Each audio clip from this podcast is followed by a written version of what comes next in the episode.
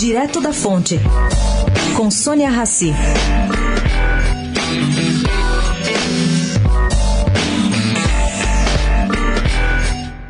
O ministro Ricardo Salles passou o fim de semana na Fazenda Caimã, reduto ecológico de Roberto Clabin, encontro entre ambientalistas e fazendeiros. Onde é que fica a fazenda? Ela fica no Pantanal. E é um reduto ecológico do fundador da SOS Mata Atlântica e também ambientalista ferrenho. Eles buscavam uma agenda comum entre desenvolvimento e conservação. Combinou-se nessa conversa aprofundar dois temas em parceria: o dos pagamentos por serviços ambientais e a exploração de possibilidades para ampliação do turismo em unidades de conservação.